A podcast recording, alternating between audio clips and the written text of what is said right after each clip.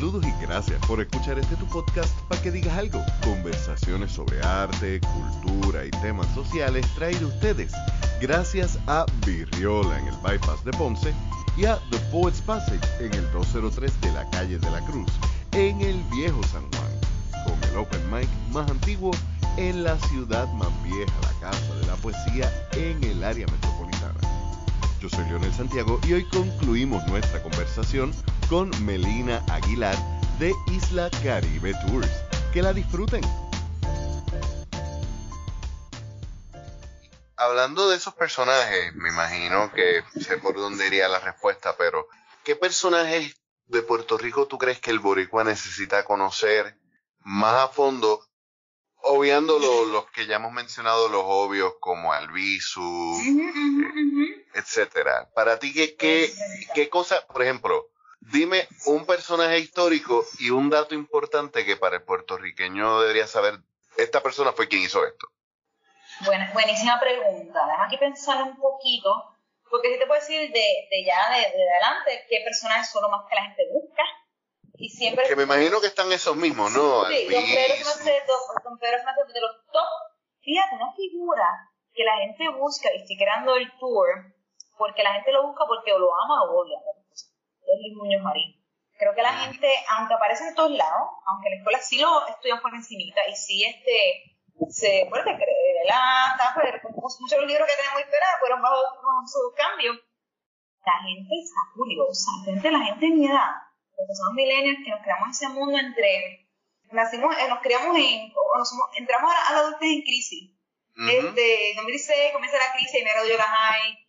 Pues queremos entender cómo llegamos aquí. ¿Qué pasó en los años 50, 60, 70, que no vivimos, pero nuestros papás ya vivieron, hijos sí, tenemos gente bien viva hoy día que la vivió, pero mejor vivió sin darse cuenta que estaba pasando, o como un boom y no estamos bien chavos hoy día. No hemos trabajo, nos tenemos que ir. Este, ¿Qué está pasando? ¿Y qué hizo exactamente Luis Mari? Y para mí es figura que yo estoy ahora mismo comenzando a leer mucho. Y como dije, no es para hacer aquí que voy a defender lo que es porque quiero que entendamos. Para entender qué está pasando hoy día.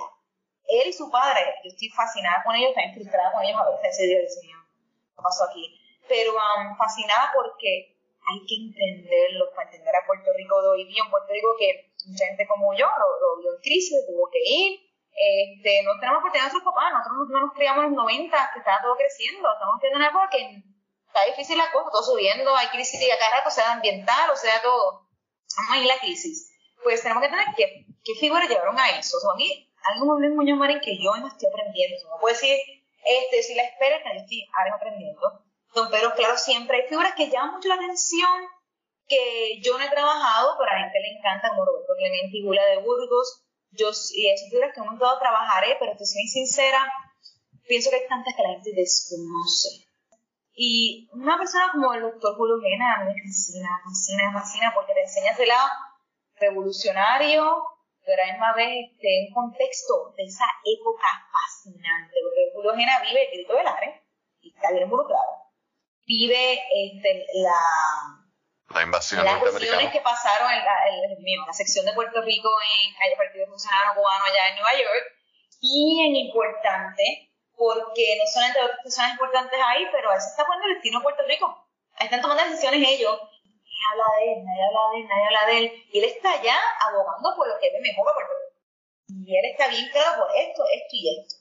Y luego el hombre se involucra de una forma indirecta en la invasión que pasa. Y luego el momento de excepción y me quedo haciendo este, una figura que estuvo bien importante, que la gente no sabe nada, y hay escuelas en su nombre, entre cosas más. Figuras como Valdoriotti, pues claro, Valdoriotti Castro, que Valdoriotti Castro sí la gente escucha de él, pero no entiende lo que representa en esa época. A veces dicen, ah, pues Valdoriotti es el, el de esa época, no, nada que ver, es otra cosa completamente diferente. Otra gente que puso junta en lo que es mujeres, mujeres de este a mí me fascina el, hablar de la mujer y mujeres que tenían pensamiento crítico, porque creo que las, mujeres damos más ejemplos, más ejemplo de esto, porque yo, yo soy una persona que siempre he sido bien independiente y viajaba al mundo sola, y cuando es mi normalidad, pero es una normalidad de muchas mujeres puertorriqueñas, mucha gente tiene y, y, y lamentablemente no es lo que la cultura y la sociedad quiere, puede decir mucho que quiere darle un mejor lugar a la mujer, pero son pocos los ejemplos de verdaderamente hacerlo. Y a mí figuras como ese Betty me fascina y para mí es radical extrema. Yo digo, wow. Pero me fascina porque una mujer extremadamente independiente, un pensamiento bien, bien fuerte, creo que radical hasta hoy día, que debemos conocer más allá. Ah, se puso un pantalón feminista. Ok, ¿qué significa eso exactamente? Y estamos de acuerdo o acuerdo. Porque hay cosas que estoy bien de acuerdo, o sea, yo estoy de acuerdo con, con ese capetillo. Entonces, figuras como es bien importante. Hay figuras como el general Valero, que a mí me fascina, nos habla mucho de Fajardo, porque nos pone este contexto global de América Latina. Para entender la conexión entre Puerto Rico y este América del Sur durante el tiempo de Bolívar, hay que entender a Valero. Y Valero, nada, casi nada habla de él. Entonces, que muchas figuras, este, así que hicieron cositas que son sumamente importantes, que de una forma nos conectaron al mundo impactaron a Puerto Rico de forma bien fuerte y estamos como que o no entendiendo completamente o, este, o no teniendo acceso a la información. O sea, este, es una cosa increíble. Yo ahora siempre fiesta por este libro que escribió, lo tengo que hacer frente mío, que es de las cinco visas puertorriqueñas. Cállate, que yo le debo. Eh, nos hemos encontrado muy pocas veces después que, que hablamos y yo necesito una copia de ese libro urgente. Sí, ya las tiene, ya las tiene. La, la va a preparar el este fin de semana y aquí tiene este, cinco personas que yo no sabía casi nada de ellos antes de leer el libro. Claro, leí para el tiempo que la Caribe estaba comenzando. Pero mira, Miguel Enriquez, este, Ramón Power, Antonio Valero, Pachín Marín, como que, olvídate de eso, olvídate de eso, que hay tantos, hay tantos, hay tantos, Y mi reto más grande es, más allá de las famosas, porque según tú de Don Pedro, pues se venderá, que según tú de Julio de Burgos, se venderá, porque ya la gente, ya hay gente que le gusta la figura que le gusta, aún si no sabe mucho, más tal vez una cita de, una, de un, poema, le gusta, pero yo quiero venderte una figura que no sabes nada y convencer a gente para que sea uno es bien difícil, bien difícil, porque ya, este, y por eso trae Bad Bunny importante, que Bad Bunny dio plataforma para exponerla y decir, ah, me hace un tour sé que se me olvidó Bad Bunny, que, tiene esta persona. Ah, este, hay un link, esa persona que, ah, pasa y por eso estamos en espacio de visibilizar y ahora hacer accesible la información. Yo lo hago vía tools, hay gente que lo hace vía libros, hay gente que lo hace vía otras plataformas y eso es bien, bien, bien esencial. Mencionaste hace un rato que también has hecho no solamente tours en Puerto Rico, sino tours virtuales de, otros, países. Sí, sí. ¿Cómo, ¿cómo juega eso? Porque, o sea, me está bien curioso porque sí el turismo es importante, pero también es importante el educar a nuestros hermanos puertorriqueños que están en la diáspora. Y creo que quizás eso es una oportunidad que podríamos aprovechar para, para turismo virtual o visitas virtuales. ¿Cómo funciona eso y cómo lo, cómo lo conectaron? Sí, básicamente, algo pues durante, antes, justo antes de la pandemia, yo estaba ya mirando el mundo del turismo virtual.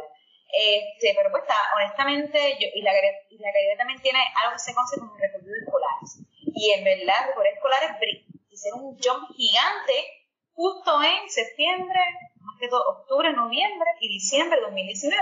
¿Qué pasó cuando íbamos a planificar el año de estudios escolares? Pues literalmente en Ponce pasó un terremoto. Y esto importante digo Ponce porque aunque fue todo Puerto Rico, lo más afectado fue esta región. Sí. O sea, eso es algo que, hay que reconocerlo y ahora que otros comerciantes se metiendo mano a una región que ha sido impactada doblemente. Tenemos un terremoto que nos chavó este, parte de la estructura más una campaña horrible hacia esta zona, de que haya, haya estado. A veces me dice, pero esto no es una zona de guerra, yo sí, sí, el terremoto fue malo, pero tampoco, tampoco me tumbó la ciudad. Entonces, nosotros cuando llega entonces enero 2020, el terremoto, ya yo veo que va a una pandemia en camino, porque estoy mirando qué está pasando en Asia, tengo una conexión bien grande con Asia, ya he comenzado a mirar el turismo virtual. Y el turismo virtual es uno en el cual ya podemos tocar cualquier historia porque ya no estoy limitada a lo que estamos, a lo que podemos visitar, ya podemos viajar el mundo. Comenzó primero con un turismo virtual de café. Entonces era puertorriqueño y fuimos a grabar la hacienda de café y todo, una cosa bien chula, con una cajita de productos. Y luego hicimos otros, otros temas, este, cómo seguimos caminando. Pero a Ernie fue que se quiere, Ernie está bien loco, Ernie se le ocurrió esta idea de vamos a hacer tour de parte del mundo. Y fue porque Ernie tuvo la oportunidad de viajar conmigo mucho, justo antes de que pasara la pandemia Fuimos este, el verano antes, fuimos a Indonesia y ese enero, luego del terremoto, fuimos a Ecuador y Colombia. Y él como vamos a hacer tours, a hacer tours este, internacionales, virtuales, ¿por qué no? Y yo, ¿estás loco? Y él, ¿por qué no? Y comenzamos a lanzarlo más que todo hacia la escuela, porque Ernie su visión más hacia las escuelas y como maestro de historia. Él está viendo lo que yo estaba viendo. Yo trabajo turismo. Yo, yo digo, ¿qué va a querer un tour conmigo de Indonesia si no está en Indonesia? Y yo no soy de allá. eso es una, es una mentira que le estoy vendiendo. Y él, no, no, no, porque yo cuando enseño historia del mundo, la gente puede viajar con mi historia. Y ahí, si no la idea, y el más exitoso de todo ha sido el tour de Indonesia, porque solamente el servicio son para la escuela. Ya tengo ganas de hacerlo para todo el mundo, porque la gente me lo pide a veces pero básicamente le vendíamos a la escuela una lista de como cinco tours locales, historia de la mujer de Puerto Rico, historia puertorriqueña, historia de historia de San Juan, por ejemplo, y otros eran historia de Indonesia, historia de los museos del mundo, uno era de los volcanes y los cerros del mundo más alto, uno era de piedras rupestres, pinturas rupestres, sí, me acuerdo, algo rupestre, este, y había otro más, que ni me acuerdo cuál era, el punto es que el de Indonesia y de los museos se volvió porque esos niños, y yo, yo no voy a creerlo, este, ellos decían, gracias por sacarme de Puerto Rico y una parte del mundo que yo no sé nada. Wow. que esos niños y los adultos, porque de casualidad uno de esos grupos que impacté durante la pandemia lo estuve presencial hace un mes atrás. Y, me, ellos, me, ellos desde entrada me conocían, amaban. Y, y era que yo me vieron virtual en mm. Indonesia. Y yo decía, no, me encantó ese tour. Luego de hacer un truco migratorio en Ponce, y me dice, me gustó mucho, pero también me encantó Indonesia, como que es como que le valor. Y yo, ¿en serio a usted le gustó Indonesia? Es que sí, que transmitía la pasión. Viste, en una hora, un resumen de un país que no sé nada, con tu toque boricua y tu toque de storytelling, que es lo mismo que un documental, que te lo cuenta un narrador. No, y, y, la experiencia de alguien que conoce el país, que lo ha vivido, que lo, que lo ha tocado, que lo ha sentido, no es lo mismo de alguien que te lo va a enseñar desde un libro de, de un salón de clase. Sí, de un fumo más genérico y este, es una cosa bien, bien, bien fascinante. Este, y también añado a eso, pues eso nos lleva ahora a que la calle pronto va a tener, este, es una premisa, este, educación virtual. Y versus, no le llamamos tour virtual porque para mí tour virtual, solamente para hacer un tour virtual, tengo que estar en el espacio. Para mí como que eso, cuando yo el término, pues, yo un tour virtual, como que realmente estoy en aquí entonces caminando, hago un tour virtual ¿verdad? Para mí, pero una, eso es diferente a lo que yo pienso que hago en Indonesia, que yo te doy una clase virtual, pero estamos viajando porque, porque como mi especialidad es uh viajar contigo, entonces estamos ahora diseñando diferentes este, clases virtuales de historia política y historia del mundo, que claro que dominamos, este, con la misión de en un futuro traer expertos a contar esa historia con nosotros. Este, y esto es una cuestión de una experiencia que te digas, wow, vamos a resumir eso de una forma. Y eso es lo mismo que tours virtuales que la gente ha creado que es la historia. Pese que la gente quiere venir a los espacios, la gente quiere historia. Y ahora mismo, una limitación muy grande que tenemos, que mucha historia que contamos, la gente en la diáspora especialmente no puede accederla. Porque si no está aquí presencialmente para el se la perdimos. Entonces queremos hacerla que sea accesible, que esa historia que contamos de vayamos caminando, la podemos contar vía una, un curso online este, ya, porque ¿cuántos libros existe la historia de Bayamón? Accesible, no hay ninguno. ¿Cuántos videos tú has visto en YouTube de cuenta la historia de Bayamón bien contada? No hay ninguno. Un ejemplo, cuando Bayamón, pero lo Ponce, lo mismo. Este, entonces queremos ya buscar esa forma y eso lo ponemos, repito, con los tours virtuales. Solamente que no me gusta llamar tú porque no estoy en el espacio en vivo. Y no estoy, estoy grabando más desde un estudio con fotografía, video, todo ese lugar, pero ya este, la vamos, a, vamos a viajar entre Y durante esos procesos de, de investigación, ese research, eso, eh, porque a mí me, me, es bien interesante cuando yo escucho los podcasts y veo los videos tuyos en, en YouTube y en, en, TikTok y en Instagram. Y especialmente cuando tienes invitados, como por ejemplo el mismo Juan, que, que van descubriendo detalles pequeños, pero que son interesantes y que, que te van abriendo esos personajes. De, estos tours que tienes ahora mismo, ¿cuál ha sido para ti el que más te ha cambiado tu forma de ver el pueblo, la persona o los eventos que hayas discutido? Porque te das cuenta de que es bien distinto a lo que originalmente te contaron o, vimos en, en los salones de clases de historia. Interesante, este, creo que para esa pregunta pues tengo que quitar a Ponce de la lista porque Ponce pues ya, crié aquí, ya tengo efectiva, va a descalificarlo aunque sería el más impactado porque ya Ponce conozco tanto que te lo conozco Que ya no es el mismo efecto de sorpresa. Exactamente, pero sorpresa Arecibo. Yo amo Arecibo, puedo decir muchas cosas en diferentes municipios, especialmente hemos caminado como 10 urbanos, o sea, no tenemos más de 25 tours a 25 municipios diferentes. Y cuando vamos a un municipio siempre vamos a casco urbano. Eso es obligatorio en un casco urbano. Aunque, aunque el tour sea de la montaña, no sé qué, vamos a pasar el casco urbano, se puede. Eh, este bonito que ustedes vean este casco urbano y vean esta historia.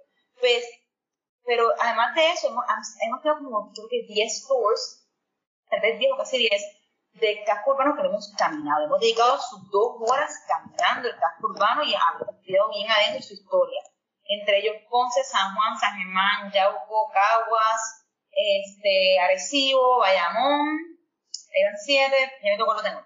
Y creo que Arecibo fue bien chocante, Bayamón chocante, pero Bayamón chocante más que honestamente ha sido, de que ha caminado, el más funcional. Este, el más que, um, y yo digo la gente, no es que yo digo la gente, no es que, acá es mi favorito, el favorito, pues, no, pero es más que, um, es urbano que más he visto en términos de que hay juventud gracias al ecosistema de negocio, de food truck y todo lo demás, y de transporte colectivo que hay, porque yo vi, así como el tren, hay mis guaguas.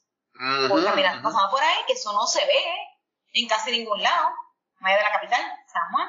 Eso del tren y las guaguas pasando por su casco urbano, guau, qué cosa más loca. Muchos jóvenes empresarios como el mío que hacen mucha actividad y traen mucha gente al casco urbano y todo limpio y las estructuras abandonadas no se veían tan sufridas como otro lugar que esto abandonado parece que nadie ha entrado ahí en 50 años o 100 años y demás. Pues, pero a mí que más te chocó, que me enamoré, fue la historia de Y dije, wow, qué casco urbano y qué municipio tan, tan no, apreciado. No apreciado, creo que eso será para, appreciate, que sí, en y me duele, me duele mucho porque es un municipio que me duele la cabeza. Yo fui para allá este fin de semana y yo estoy en chula porque estamos de un municipio que tiene un urbano cerca del agua y cerca del río. Por eso no hace tanto calor porque está la brisa del mar todo el tiempo. Todo el tiempo. Está ahí el mar ahí, el lado. Tiene estructuras espectaculares, muchísimas, chavalísimas. Como dije en Bayamón, que me impresionó que lo que estaban dando no se ve tan mal porque a veces lo que estaban dando se ve bien. hace con todo el cariño del mundo, como en Ponce también pasa igual, porque tampoco sí, es sí. Y esto pasa en todos lados. O sea, lo que están dando se ve feo. Y se ve que nadie le ha dado cariñito en décadas. Y no tenemos otras partes. Pero eso a mí no me quita la magia que tiene ese lugar, porque la historia es tan heavy. Tantos personajes, mujeres, hombres, héroes, ciudadanos, comerciantes, escritores, en un casco con río y playa al lado, como un río que todavía pasa por ahí, y una playa que está, porque en Ponce un río, el río no se ve, porque el río portugués está pues, te represa, básicamente. Ahí el río está ahí, que cuando un huracán viene se lleva todo, se lleva, el río entra y entra a la playa, por eso no entiendo el caos que hay. Entonces, tenemos toda esa belleza arquitectónica, fuerza, increíble fuerza histórica por tantos personajes heavy que tiene. Tenemos un puerto que conectaba el café de Utuado, que Utuado fue el municipio más, más poblado luego de Ponce, a final del siglo XIX. Gente, Utuado, ¿quién piensa en Utuado como el municipio más poblado? Este fue el segundo, después de Ponce, en 1890, cuando el café era la industria más importante. Y Utuado, su puerto era Arecibo, entonces, y Utuado era parte de Arecibo, y Arecibo es más grande de Puerto Rico, en tamaño. So, estamos hablando, ¿quién habla de Arecibo hoy día? Este, y quién habla de la historia. Porque a veces pensamos en que todo el pueblo que está ahí gigante, o pensamos en, no sé, en el chinchorreo que hay por la playa ahí en esa área. Pero no pensamos en sus urbanos, en sus personajes, en su historia, en su puerto, y en lo bello, increíble que es un casco urbano con un río potente, con una playa potente ahí, entre medio. Y es gigante. El casco como le ponemos, es masivo, masivo, masivo. A mí me, a mí es un lugar tan misterioso, y que la, no se estamos para nada eh, no sabes el cariño que merece, es otra cosa, pero el reconocimiento y estar dispuestos a escuchar. Yo cuando vender un tour de recibo no es fácil, porque nadie dice, ¿para qué ir para allá? Y me acuerdo mucho cuando quería vender de Ponce, dice, ¿para qué ir para allá? ¿Está chavado? Eso, y yo digo, no, porque te vas a enamorar de historia. Te vas a enamorar y yo voy a hacer que tu perspectiva cambie. Y si yo logro eso, si yo logro que tú cambies tu perspectiva y lo veas con otros ojos, si tú eres de recibo, vas a apostar más a tu, más a tu pueblo, vas a querer emprender ahí, a poder comercios de ahí, contarle a más personas que nos motivan, y ese es el sueño. Y eso es lo que hemos logrado con Ponce. Yo no me he hecho encima para nada que Ponce, Ponce ha cambiado muchísimo, es un tema que podemos mm. con eso este, hablarlo. Básicamente ha cambiado muchísimo en los últimos cuatro años, y yo sé que la calidad ha sido gran parte de eso. Sí, claro, sin quitar todo lo demás que ha pasado, pero la calidad es mucha parte de eso porque yo he visto cómo la mentalidad ha cambiado increíblemente, y lo que me ataca cuando yo era ese visitado abandonado de chaval, me decían en Ponce horriblemente en la cara, en las redes sociales, todo el mundo cuando comencé. Y ahí vamos a esta otra pregunta, porque definitivamente la curiosidad me carcome. Tienes razón en el hecho de que el puertorriqueño en general, y se exacerba más cuando eres ponceño, porque eh, esa dicotomía de estar súper orgulloso del cantito de la isla que está en el medio de la nada aquí en el mar, siempre se cruza con criticarlos profundamente también como si fuera la cosa más mala del mundo. Y es una cuestión que sí, eh, lamentablemente es bien real, pero que también, gracias a Dios, ha estado cambiando y gracias al esfuerzo tuyo, al esfuerzo de, de un montón de otras personas que, que, están cambiándolo, y no solamente en Ponce. Tienes razón en el detalle de que el, el conocer nuestra historia es hacer un rompecabezas porque las referencias son pocas. Saludo a la gente de Colectivo Moya porque ellos están, parte de, su proyecto es el rescate de la historia del negro en Puerto Rico. y mucho de lo que hacen es recopilando la historia que contaron los viejos y los, y los mayores con las canciones, que ha sido una, ha sido pescar y hacer eh, de tripas corazones. Pero te pregunto, ¿es más común ver los recorridos de tours de gente del mismo pueblo o de gente que viene de otros pueblos? Fíjate que hmm, eh, se ve mucho de los mismos pueblos. Se mucho de los mismos pueblos. Es que me hace como mitad mitad, pero vayamos fin de. Ya en Ponce, como ya he hecho mucho tour de Ponce, viene mucha gente afuera, que ya, pues, ya, ya, le llama la atención porque ya tanto están, está mucho hablando de Ponce que es para allá ver lo que está haciendo, ¿verdad? Pero cuando hay un sitio nuevo, mucha gente loca mucha gente local que quiere este, entender. Este, a lo mejor me seguían ya y por fin le tuve un tema en su pueblo y quieren entender lo que, lo que hay ahí, este, lo que está pasando ahí. Eso que sí, me sale mucha gente local y, la calle al principio en Ponce era mucho, mucho conocido. Ya es más de afuera. ¿Y cómo ha sido la reacción de esa gente que ha ido, de que quizás no tienen una idea de lo que van a conocer, sino simplemente piensan, voy a caminar en las calles del pueblo y me van a contar qué pasó ahí, pero no saben qué tan profunda y tan rica es la historia de sus pueblos. No, a la gente le encanta. A mí un comentario que a mí me gustó fue, me sentí que estaba en otra parte del mundo, sentí que viajé a Europa. Porque ya comencé a ver las, los mismos escenarios como otro Pero a veces digo, la gente, date la oportunidad, a veces es difícil convencer o dice, porque yo quiero un tour en estos calores puertorriqueños porque yo escuché historia, sufrí, en que hace calor, o sea, yo digo, hace calor, vamos a sudar, no es la cosa más cómoda del mundo. Pero este, yo digo que tú, que tú tengas la oportunidad de hacer eso. La gente en verdad se queda bien, bien sorprendida. Bien, bien sorprendida, porque he abierto muchos casos. Con lo que no sabía, a veces como que era como que, wow, que no se vea nada. y yo digo, no te preocupes, tampoco sabía nada. Este, yo, yo aprendí esto de poco y estoy aquí para, para masticarte para que tú puedas aprender y te enamores de lo tuyo por último, ya vamos cerrando y te doy gracias por sacar este tiempo que ha sido bien enriquecedor. Unas últimas preguntitas. En el site de ustedes dice que tu lugar favorito es la Casa Monsanto. Ajá, ajá. ¿Por qué? Esa casa, mira. Te hago la pregunta admitiéndote que yo vengo a conocer la historia de la Casa Monsanto principalmente por cosas que me había dicho mi papá cuando chamaquito, pero por ustedes. Porque yo escucho Monsanto y lo que pienso no es en en la casa de aquí, sino en la compañía.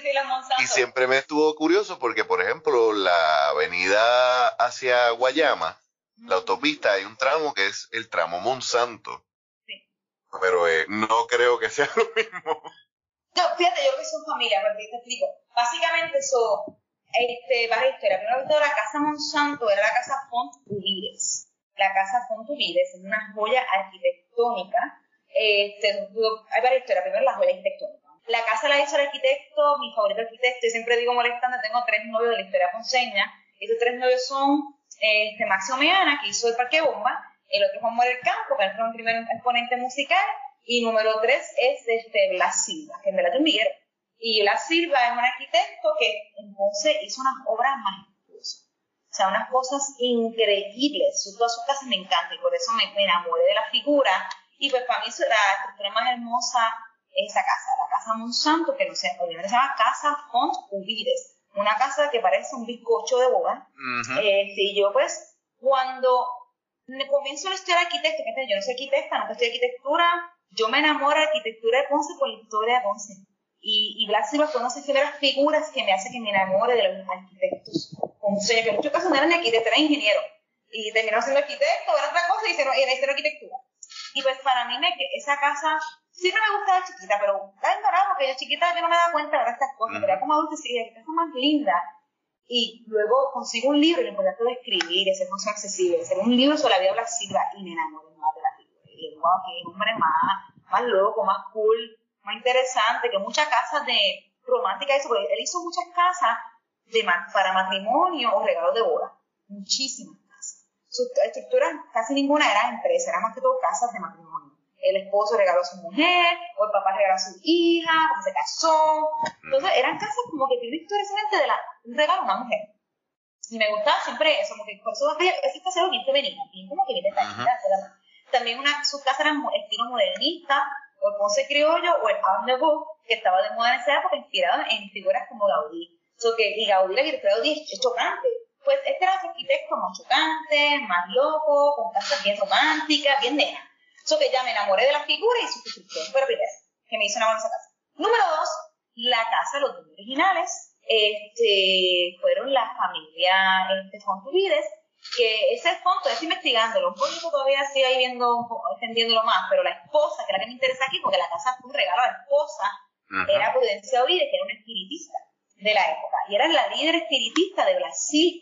Entonces, cuando Brasil la, la casa ella, la hace para ella, la diseña por un espiritista. Entonces, la casa por dentro tiene un elemento bien loco, tiene una, una escalera de espiral, un cuartito para práctica de espiritismo. Caramba, no, no había hecho las conexiones, no conocía ese detalle, pero sí sé que, que hay una conexión extraña entre el espiritismo y ciertos detalles en arquitectura, porque hay varias estructuras en el mundo que tienen historias similares de que son pensados con estos propósitos.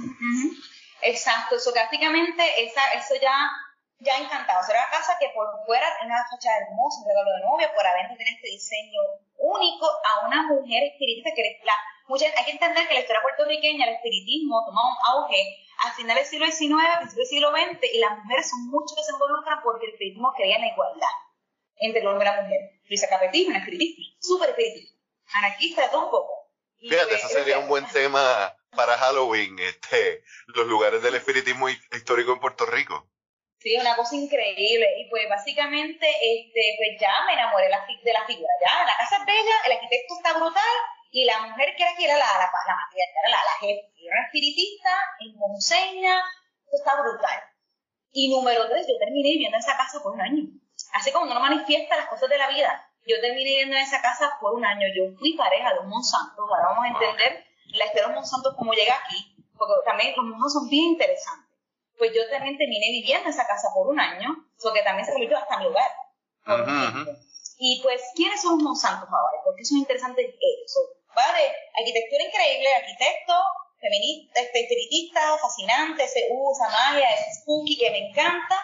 Este, luego vienen los Monsantos que las quieren para los 60, el arquitecto Vigilio Monsanto otra figura bien fascinante porque fue que hizo Pachín Y este Pachín Vicente fue la estructura con el techo más alto y ancho en el mundo.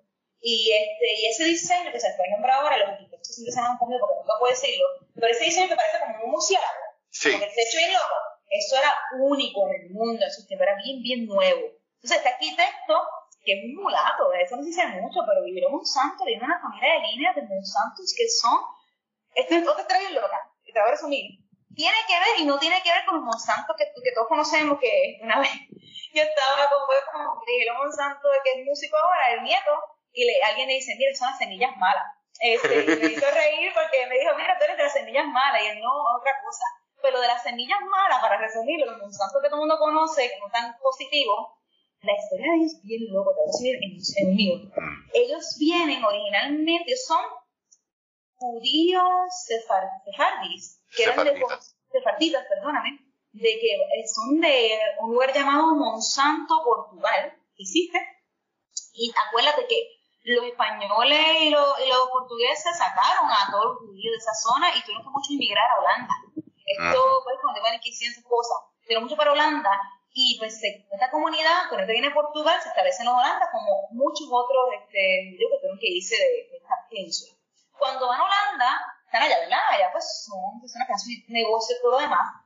Pero luego cuando Holanda comienza a impulsar que se migrar a nuevos territorios y colonias en el Caribe, los Monsanto van para allá. No me acuerdo qué isla fueron primero, porque fue una colonia holandesa, por Corazón, más seguro, algo así. Y cuando está en esta colonia holandesa en el Caribe, este, pues tienen su imperio de caña. Mucha gente europea estuvo aquí, desde los Armstrong a los Sabría, a los Serrayé, uh Pero básicamente tiene su imperio de caña con sus esclavos, que es un tema fascinante, interesante y triste de nuestra historia. Y pues eh, sus esclavos, así como hicieron los Oppenheimer, así como hicieron los Gilby en Puerto Rico, los Monsanto hicieron lo mismo.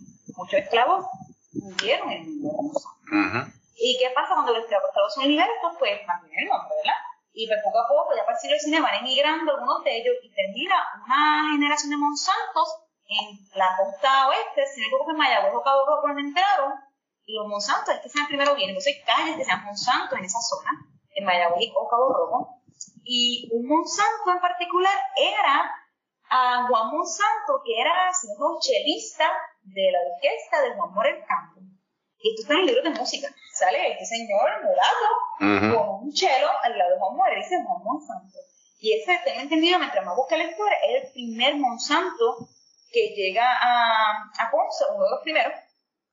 Y de ahí, pues viene esta generación que termina sabiendo, pues este señor arquitecto Vilo Monsanto, que es el arquitecto revolucionario de la época, es ponceño, compra la casa, la vive, crea su familia, y pues básicamente a la vez unido.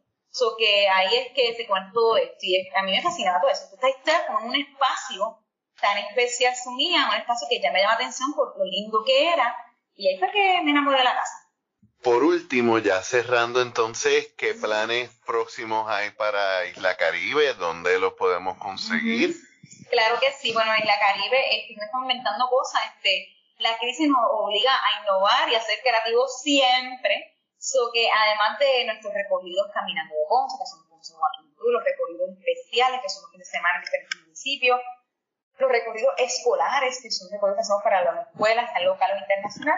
Por último viene, lo nuevo que viene, que son uno además de productos, que esos productos pues, estamos poquito a poco trabajándolo, pero en verdad mi cuestión de hacer las historias es la, los cursos online.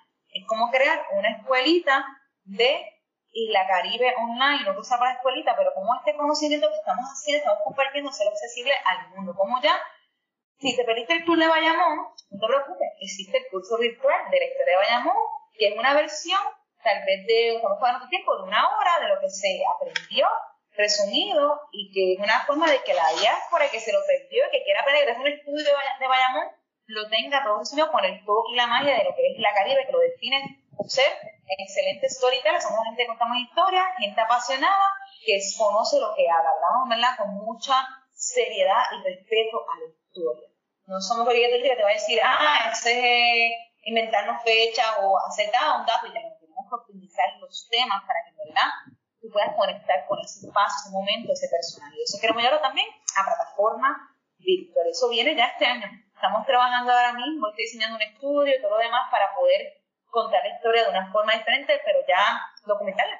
Porque muchos tuyos tengo, luego una vez nada más y se perdió.